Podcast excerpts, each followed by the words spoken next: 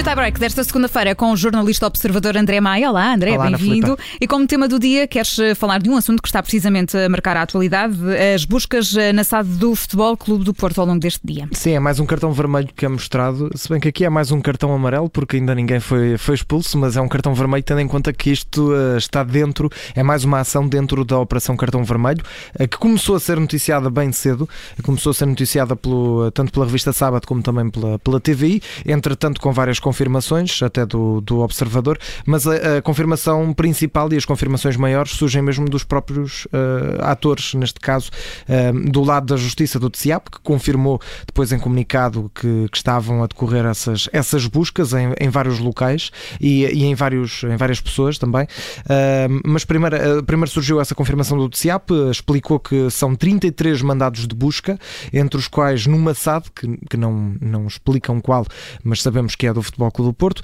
e que a investigação diz respeito a factos que ocorreram pelo menos desde 2017 até agora, e diz também o TCIAP que hum, estas investigações dizem respeito a transferências de jogadores de futebol e também a, com circuitos financeiros que envolvem intermediários do futebol, ou seja, os chamados uhum. agentes, os empresários do, do futebol. Para além disso, depois surgiu outro comunicado, agora bem mais recentemente, do próprio Futebol Clube do Porto, que aqui a novidade que eu, que eu diria é o próprio Futebol Clube do Porto explica quais são os alvos desta e quais são as suspeitas destas buscas. O Futebol Clube Porto admite que são suspeitas de crimes de abuso de confiança, de fraude fiscal, de branqueamento de capitais e que, que foram feitas na, na SAD do, do Clube Azul e Branco. Uh, nesta altura, as informações que o, que o, Observador conseguiu recolher é que há aqui alguns, alguns atores que estão no foco, que estão em destaque. São eles Pedro Pinho e também Alexandre Pinto da Costa, dois empresários. Alexandre Pinto da Costa, filho de, de Pinto da Costa, que há aqui também já agora um, um paralelo também com o caso de Luís Filipe Vieira no Benfica, porque também tinha na altura sido investigado o filho de Tiago Vieira. Portanto, mais uma vez temos aqui um presidente de um clube e também o, o seu próprio filho a serem, a, a serem investigados. Uh, aqui no, no, no, ponto central estão dois casos mais concretos, que é a parte da venda dos direitos televisivos dos jogos do Futebol Clube Porto à, à Altice, uh, à Portugal Telecom, agora à Altice, e depois outro, outro, uh, outro parâmetro que é a questão das transferências de jogadores. há também a suspeita de que podem ter sido desviados alguns fundos dessas transferências de jogadores.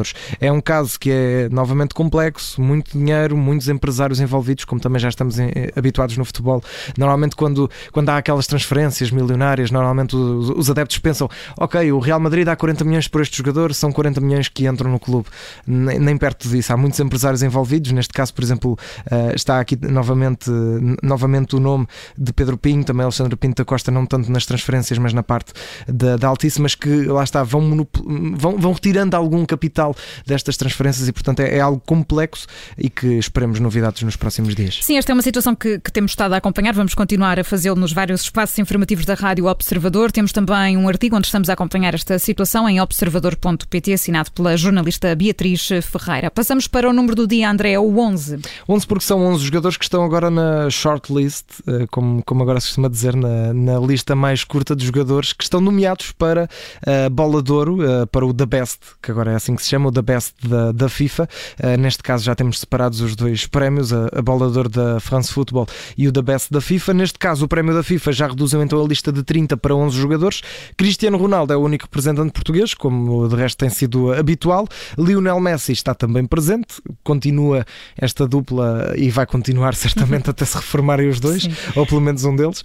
E depois temos uh, uma série de estrelas uh, numa, numa das uh, bolas de ouro, num dos da Best, que eu diria que é dos mais renhidos dos últimos anos, pelo menos estamos aqui em dúvida entre um, dois, três jogadores. A lista completa é então Cristiano Ronaldo, Messi, Karim Benzema, Kevin De Bruyne, Haaland, depois Jorginho, N'Golo Kanté, Lewandowski, Mbappé e Neymar e Salah. São estes os 11 jogadores que estão uh, nomeados nesta altura e, e, eu estava a ver aqui as probabilidades das casas de apostas. Os que partem em vantagem, os três favoritos são Lionel Messi, novamente, principalmente tendo em conta que este ano venceu a Copa América pela, primeira vez, é o primeiro troféu que ganha uh, por, por seleções. E uh, para além de Lionel Messi temos também Lewandowski e ainda Jorginho. Jorginho ganhou o europeu, foi campeão europeu também uh, pelo, pelo Chelsea. E, e, no caso Lewandowski não é preciso dizer muito porque é o melhor marcador da Europa, é o melhor ponta de lança neste momento a, a, jogar na atualidade. E portanto os golos contam muito também Lewandowski, não só pelos golos mas também pelo que dá a jogar no Bayern de Munique. Para além disso temos também cinco candidatos a prémio de melhor guarda-redes, são eles Alisson Becker, Donnarumma, Mendy, Neuer Neuer e Kasper Schmeichel e temos ainda o, o prémio de melhor treinador, neste caso temos Scaloni, o selecionador da Argentina, que ganhou a Copa América, temos Mancini, que foi campeão europeu pela Itália, temos Tuchel, que foi campeão europeu eh, de clubes pelo, pelo Chelsea, ainda temos Hansi Flick, Conte, Guardiola e Diego Simeone, são os candidatos para o The Best em termos de treinadores. São muitos jogadores, muitas estrelas, vamos ter de esperar uns dias para saber quem é que, quem é que ganha, mas por enquanto essa representação portuguesa está assegurada apenas por Cristiano Ronaldo. Vamos ter de esperar vários dias. A entrega este prémio a 17 de janeiro em Zurique. E a memória do dia, André, hoje não queres recuar muito. A 5 anos vais ter de ser rápido, não temos já muito tempo. É, é, é, um desafio difícil porque são muitos golos. são, são 12 golos. Eu vou, vou, trazer aqui na memória: são, é, é o jogo que, que, tem mais golos da história da Liga dos Campeões. Aconteceu há 5 anos, como dizias. Aconteceu no dia 22 de, de novembro de, de 2017. Sim, 17, 5 anos. Exatamente. Não, 16. 16. 16. 2016. Uh, com uh, um jogo grande, um jogo fantástico entre o Borussia Dortmund e também uh, entre, o, entre o Borussia Dortmund, aliás, peço desculpa, e a, e a equipa do, do Dinamo Zagreb. Não, estou em erro. Uh, agora está-me aqui, está aqui a fugir a equipa. Espera, tem aqui os marcadores, se me estás a ajudar. Mas tem os jogadores. Marcou Marco Reus 3 golos, uh, Shinji Kagawa marcou outros dois, Nuri Sain e uh, Usman Dembélé marcou outro e passe lá que fechou a, a, contagem para a equipa do, uh, do Borussia Dortmund num jogo que ficou 8-4, 12 golos, um jogo fantástico. Conseguiu bater o recorde, na altura era de 11 golos do Mónaco contra o Deportivo da Corunha, uh, que, que tinha sido Isto até claro, em 2003, 2004 a ver se me consegues, se me consegues safar. Mas Sim. antes disso, uh, este recorde bateu o recorde de golos num, num, jogo da Liga dos Campeões, mas não bateu o recorde de golos de, de uma goleada na Liga dos Campeões, que foi 8-0 uh, entre o Liverpool e na altura o Besiktas em 2007-2008.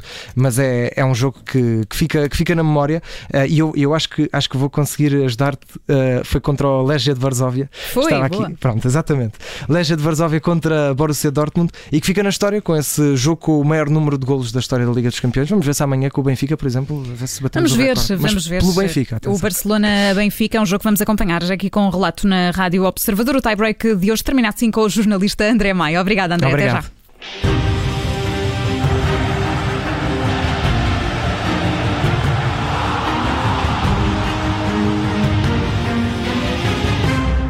Rádio Observador.